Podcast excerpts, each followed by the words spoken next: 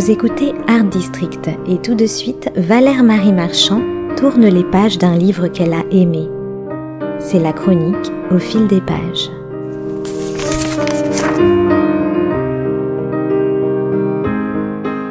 L'univers d'un écrivain tient parfois à trois fois rien, à un détail plus ou moins révélateur, à une première impression qui nous donne immédiatement la note juste pour aller plus loin.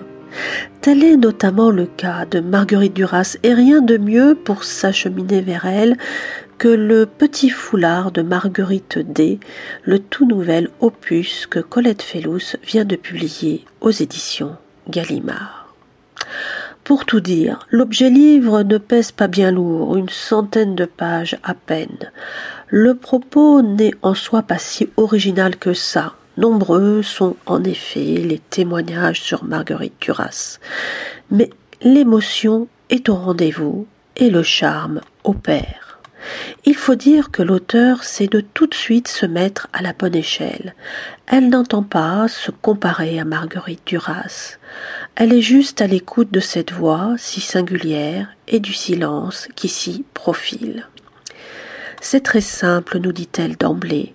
Je voudrais retrouver le moment où soudain Marguerite s'est arrêtée de me parler et que tout s'est suspendu. Je resterai d'abord là, sur ces secondes, puis je partirai sans destination précise, juste partir sur un morceau de soie.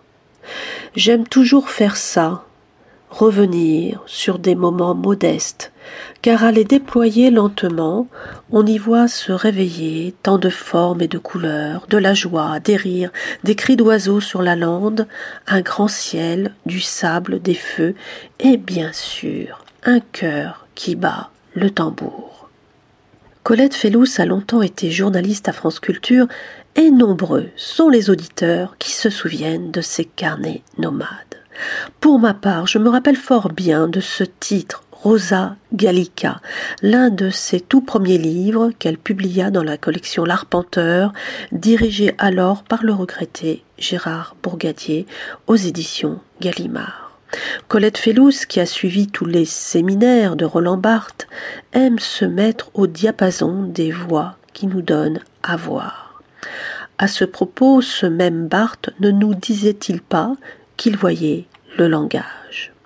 Tout un état d'esprit, tout un apprentissage qui chez Colette Fellous prend des allures de compagnonnage. Il est donc question dans cet ouvrage non seulement du phrasé si singulier de Marguerite Duras, mais aussi des voix que l'on garde longtemps à l'intérieur de soi des voix qui nous construisent à notre insu, des voix où résonne parfois toute la blessure du silence, des voix à découvrir à cœur ouvert. Aussi, ce qu'il y a de très réussi, me semble-t-il, dans ce tout petit livre, c'est l'intensité avec laquelle une rencontre peut s'inscrire en nous. La vie, nous l'oublions pas, fut pour Duras la meilleure école d'écriture, et la vie elle seule, avec ce qu'elle peut avoir d'anecdotique, d'hasardeux et de fragile, sert ici de point de départ à, un échange improbable. La scène initiale se déroule en 1987.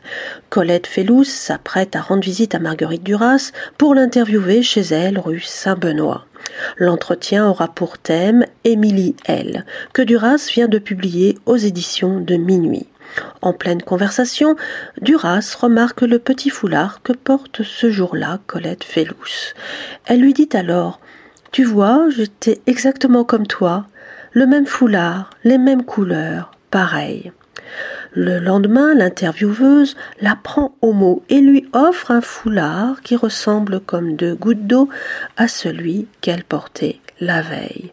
Plus tard, bien plus tard, en regardant certains arrêts sur image, Colette Fellous se rendra compte que la romancière a porté ce carré tissu jusqu'à la fin de ses jours. Un clin d'œil amical, adressé en toute discrétion à leur rencontre, signe d'une connivence certaine entre ces deux femmes, ces deux tempéraments d'écriture, ces deux cheminements qui sont passés tous deux par la case de l'exil et qui se rejoignent sur un accessoire apparemment futile et ô combien féminin, une simple écharpe en soie. Le foulard, nous dit Colette Fellous, lorsqu'il est imprimé, cache toujours son motif. Il ne laisse apparaître, une fois noué autour du cou, que des couleurs, des lignes, des taches. Il faut le déplier entièrement pour voir son dessin. C'est là toute sa beauté et sa grandeur. Et de préciser ensuite un foulard, ça se pose sur la voix, ça dit et ça se tait. C'est personnel, ça ressemble même à la voix. Une voix aussi se montre et se cache. Elle dit, mais pas tout. Elle est le résumé de votre vie, mais vous ne savez pas exactement d'où elle vient.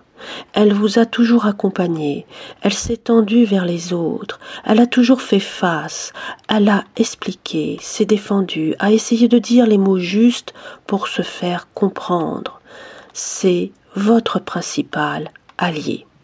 On découvrirait donc sa voix un peu comme un foulard, avec son côté pile et son côté face, ses dits et ses non-dits, ses aveux et ses silences, ses ombres et ses lumières. Et la voix unique de Duras, même en fin de vie, même après une lourde opération chirurgicale, avait, précise encore Colette Fellous, gardé les mêmes intonations, les mêmes suspens entre les mots, cette façon de penser en parlant, d'apparaître, comme la traductrice d'elle-même. Et, en traduisant à son tour les paroles et les silences de Marguerite Duras, en décryptant ces brefs instants où il lui fut donné d'approcher son univers, Colette Fellous évoque son propre chemin d'écriture. Gardez en soi, nous dit-elle, la place d'une attente, je crois que c'est vers ces mots que le petit foulard de Marguerite D voulait me conduire. Duras parti, il ne reste plus effectivement que le mythe littéraire, il ne reste plus que le temps suspendu, que le temps arrêté, qu'un temps de lecture en différé, forcément fugace, ou comme dans la vie même, il ne sert à rien de tout chercher à comprendre. Et ce temps-là devient dès lors le motif sous-jacent de ce prélude durassien, illustré de photos en noir et blanc et de vignettes intimistes. Marguerite Duras, précise Colette Fellous, fait des reprises, comme on en fait pour les chansons. Elle se promène dans ses motifs et ses paysages de livre en livre. Sa musique et ses thèmes ne sont pas très nombreux, mais elle les amplifie, change d'instrument, parfois symphonie, parfois musique de chambre, parfois piano solo, on retrouve toujours sa voix. Et c'est justement cette petite musique quasiment indicible, sans nul doute inimitable, qui nous accompagne de page en page et qui fait du récit de Colette Fellous une rhapsodie sentimentale qui garde toute sa part d'énigme et de mystère, un exercice d'admiration très réussi, un voyage au cœur d'une vie qui n'a jamais cessé de s'écrire.